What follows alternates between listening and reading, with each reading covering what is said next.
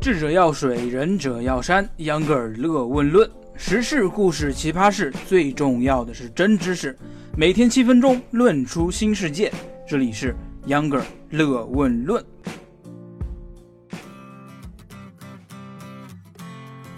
大家好，欢迎收听秧歌尔乐问论，我是掉进了钱眼里的秧歌尔。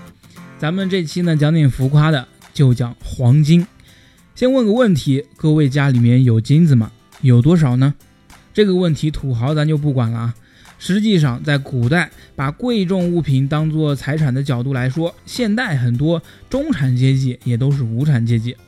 当然了，这种看法很落后。但是发达的互联网金融、在线交易，连钞票的地位都暂时影响不了，更别说黄金了。黄金的价值一直就在那里啊，任凭你给它标的价格是多少。证明在大部分人的心里，黄金仍然是妥妥的财富象征。怎么这么说？特别像收音机里面卖理财产品的。开个玩笑，今天咱们这期节目要讨论一两黄金到底有多大啊？如果咱们去非洲开金矿，真的能赚钱吗？另外，金箔酒里面的金子是真的吗？啊，咱们这是知识型的节目，一定要讲讲有意思的知识。首先，在大部分人的日常生活里，除了黄金行业的工作人员，除了啊个别的金银首饰在你的身上，已经很少接触到黄金了。对于黄金失去了直观的感受。最简单的，如果不说，我们很难想象五十克，也就是一两的黄金有多大，更别说啊一公斤的黄金有多大了。对于黄金的密度、质量和体积。网上有图详尽的给你介绍，但是咱们这是啊音频节目呀，只能是秧歌儿啊讲给大家听听了。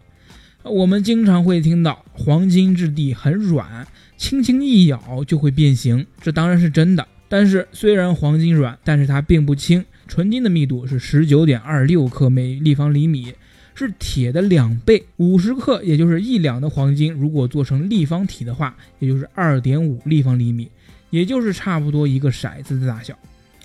咱们再继续夸张的来思考一下啊，尺度大一点，不考虑价值，也并不考虑我们这辈子能不能见到一吨黄金，其实也就是像你家二十九寸老彩电那么大，当然不是液晶的那种，是后面有突出的那种显像管的那种。想象一下，如果你想把这么一大坨金子带回家，虽然它只有电视大小。但是你要动用一辆皮卡来拉它，就知道所谓的金子的密度是怎么回事了。最后，咱们脑洞再开大一点，全世界目前从古到今开采的金子大约有十八万吨，如果把它们融化成液体，也只能装满一个标准的奥运游泳池。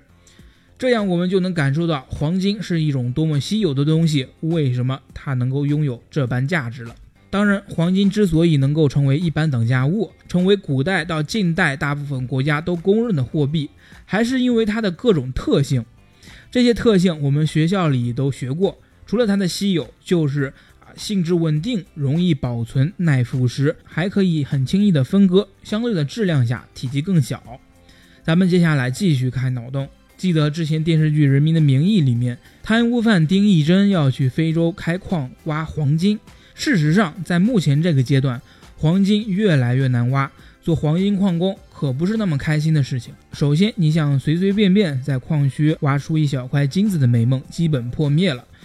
要想得到一克啊，注意是一克，还记得咱们刚才说的五十克黄金有多大吗？一个骰子那么大，一克黄金啊，咱们要想得到它，需要挖一百公斤到两吨的矿石，开采之后还要经过各种复杂的工序。例如酸洗、点解和精炼，最后才能得到那一克金子。而这一克金子能卖二百五、三百、三百五啊，想想就心酸。而且由于黄金的性质很稳定，刚才说世界存量十八万吨，但是每年黄金产量才三千吨，每年增加那么一点，对于黄金市场的价格影响真的很小。作为一个生产商，在市场中的话语权如此低的结果可想而知。有时候黄金价格甚至会低于平均的生产成本。作为一个个体生产户啊，生产成本不可能比大型的矿区还要低，所以这个脑洞我们还是尽快关上吧。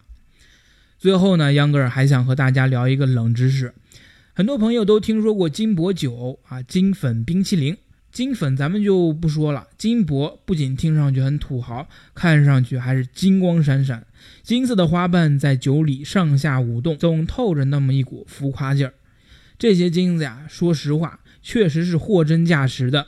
食用金箔最大的特点就是它不但真，而且纯度很高。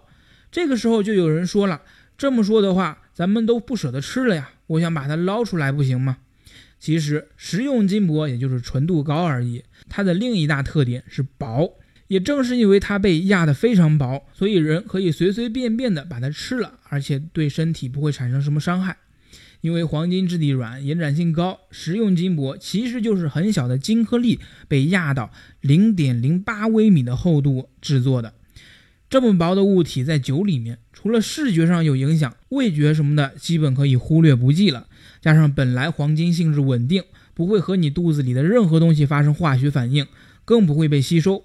最后的归宿，想必大家都知道了。黄金啊，真乃身外之物。另外，食用金箔还是和真正的金箔略有不同的。为了保证安全，我国规定每一千克的酒里面至多能放零点零二克的金子。还记得金子一克多少钱吗？一斤金箔酒里面顶多也就几块钱的金子。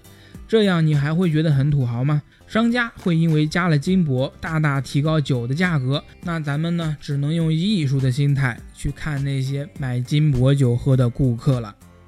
好了，本期节目到这儿就结束了，非常感谢您的收听。还是像以前一样，推荐您关注秧歌的微信公众号“秧歌同学”，秧歌是牛秧歌的秧歌。再次感谢您的收听，我们周三再见。